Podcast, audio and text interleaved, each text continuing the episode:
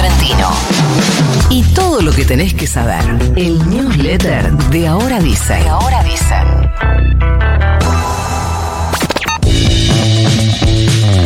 La inflación de enero fue del 20,6%, 5 puntos menos que la de diciembre, con un alto impulso en el ítem transporte, no por el tarifazo, que recién lo vamos a ver reflejado en la inflación de febrero y más adelante incluso también, sino por la suba tremenda de los combustibles. Hay que, a eso hay que sumarle otra suba eh, gigante, en este caso de precios no regulados, como las telecomunicaciones, cable, internet y telefonía celular. Los alimentos estuvieron en paridad con el promedio, 20,4% subieron.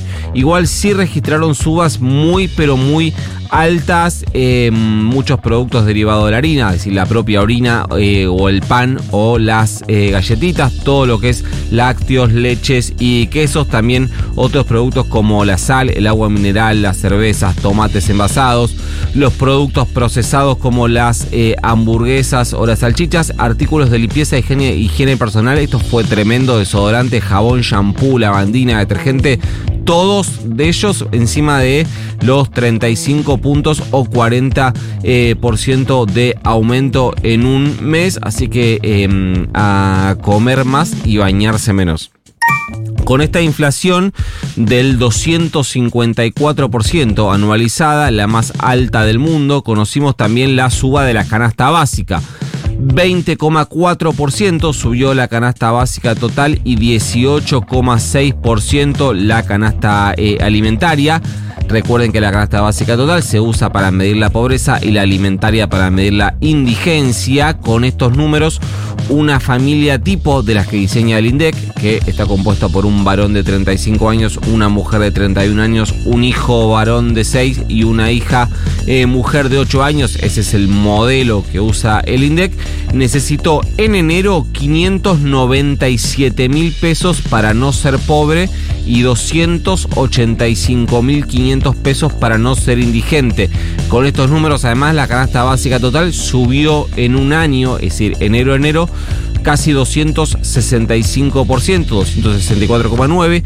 Pero la canasta básica alimentaria, es decir, la que eh, se utiliza para medir indigencia, subió casi el 300%. Estamos hablando eh, 45, casi 50 puntos más que la eh, inflación anual, una locura, 296,4% subió la canasta eh, básica alimentaria de enero a enero, básicamente porque los eh, alimentos en un año subieron bastante por encima del resto de los bienes y servicios.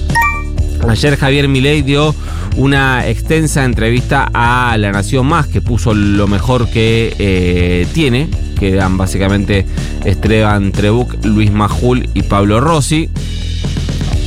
Dejó eh, muchas e importantes definiciones. El presidente habló de la dolarización. Sigo con la idea de dolarizar. Dijo esto muy en sintonía con eh, un segmento perdón, del documento que publicó ayer la expresidenta Cristina Fernández de Kirchner. Un documento con mucha mirada sobre el gobierno de Milei y, a mi humildísimo entender, una muy recortada mirada sobre responsabilidades propias. Sigo con Javier Milei, dijo, hoy tenemos una base monetaria de 8 mil millones y compramos dólares por 7 mil millones, tenemos cubierto el 87,5% de la base, esto es medio cualquier cosa porque esto solo cubriría la guita circulante, de ninguna manera están los dólares para cubrir todos los depósitos que hay en pesos, por lo cual, ¿qué harías? Como los depósitos los tenés que congelar porque no los puedes sacar, no, es una cosa media ridícula. Eh, al tipo de cambio de mercado estás a un tiro de dolarizar, Dijo Milei, quien también le respondió a Cristina, de quien dijo tiene una precariedad conceptual grosera. Para ella lo que genera la inflación es la falta de dólares, dijo Milei, y eso es de una precariedad conceptual grosera. Dejó una amenaza para los que no acompañaron la ley ómnibus. Dijo que en 2025, cuando haya elecciones, va a haber una depuración, concepto medio nazi porque nosotros le vamos a recordar a la gente quiénes son los que no apoyaron el cambio, dijo Milei, amenazó además a los gobernadores con cortarle fideicomisos bastante importantes creados por ley por un DNU, esto se judicializa al día siguiente, dijo que la motosierra y los pilares eh, y la licuadora, que son los pilares del ajuste, no los va a negociar, también dijo, es medio raro, una celebración medio extraña, dijo que con la fórmula que dejó el gobierno de Alberto Fernández, que hay que decir es pésima para este contexto, hablamos de la fórmula de actualización previsional, dijo que la licuación de jubilaciones implicaría un ajuste de dos puntos del PBI, para eso sería un golazo, pero dijo que como va a haber algunas compensaciones va a ser nada más que del 0,5% del PBI. Y última, Axel Kisilov anunció que la provincia de Buenos Aires va a realizar demandas administrativas ilegales por los eh, recursos no automáticos que la nación dejó de girarle a las provincias. El gobernador eh, bonaerense, lo de legales lo agregué yo, eh, porque me lo dijo, me lo contaron. Creo que él no lo dijo, él dijo, solo habló de demandas administrativas. El gobernador bonaerense aclaró que el costo de cubrir el salario de los docentes, que no se cubrió porque el gobierno nacional no giró el FONIT, el Fondo Nacional de Incentivo Docente, fue de 14.500 millones de pesos para la provincia y a eso hubo que sumarle otros 900 millones de pesos para cubrir la reducción de subsidios al transporte. De esta manera, la provincia de Buenos Aires intenta ponerse a la cabeza de los reclamos contra la nación. Además, Kisilov se alineó con otras provincias y alertó por el riesgo del inicio de clases eh, si la nación no gira los recursos no solo del Fondo Nacional de Incentivo Docente, sino del Fondo Compensador Docente. Ayer el vocero eh, presidencial Manuel Adorni avisó que el Fondo Compensador Docente no lo van a pagar más, lo cual va a generar un desequilibrio en el salario docente en todo el país o las cuentas públicas de muchas provincias van a empezar a sufrir y grosso. Llegó el tarifazo porteño, el pasaje de subte y los peajes tendrán aumentos fuertes a partir de abril. El gobierno de la ciudad convocó a las audiencias públicas obligatorias para el 15 de marzo para tratar los incrementos para los dos servicios, pero ya sabemos que son audiencias no vinculantes y que no suelen las autoridades prestarle atención a lo que se diga en esas audiencias, así que ya sabemos que con las subas cada viaje en subte pasará a costar 574 pesos de los 125 que cuesta hoy, o sea, una suba de 359%, pero 859 si no tenés la sube registrada.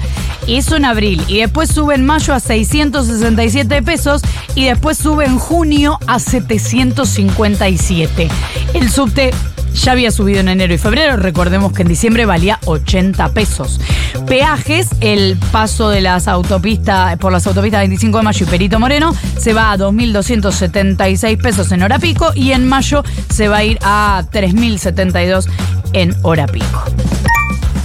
Las cinco cámaras de empresa de colectivos del área metropolitana de Buenos Aires le mandaron ayer una carta documento al ministro de Economía, Luis Caputo. Recordemos que ahora ese área depende de Economía. ¿Qué le reclaman? Dicen que hay un incumplimiento del marco normativo que determina cuánto necesitan los operadores de colectivos de la región para operar los servicios del transporte. Entonces le dicen que en caso de no lograr una pronta solución, los servicios se paralizarán en pocos días. Lo que piden es que haya nueva estructura de costos durante esta semana o van a paralizar los bondis. Y dan números en este documento.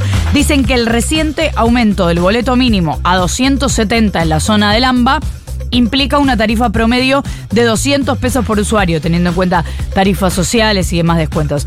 El Estado aporta 400 pesos por viaje y esa cuenta no se actualiza desde noviembre, cuando se calculó con precio de la economía de agosto y septiembre. Entonces la cuenta es que hoy las empresas reciben 600 pesos por viaje, o sea, lo que ponen los usuarios y lo que pone el Estado cuando el costo es de mil.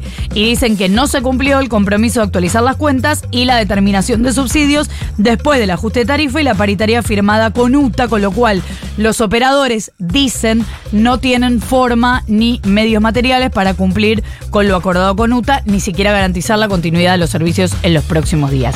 Y aseguran que se trata del segundo sistema de transporte de colectivos más grande del mundo, que emplea a 50.000 trabajadores y transporta más de 10 millones de pasajeros diarios. Un funcionario de Estados Unidos está al borde de la destitución. La Cámara Baja de ese país votó sacar de su puesto al secretario de Seguridad Interior, Alejandro Mayorkas, y es el primer secretario de gabinete en enfrentar un impeachment en casi 150 años. Lo que dicen los republicanos es que Mayorkas cometió delitos graves y faltas por su gestión de la frontera, en la frontera sur con México, donde sabemos se vive una crisis migratoria desde hace muchos años. Pero el gobierno de los Estados Unidos criticó lo que hicieron los republicanos y dice que los legisladores van a ser recordados por pisotear la Constitución para obtener beneficios políticos en lugar de trabajar para resolver los graves problemas de la frontera.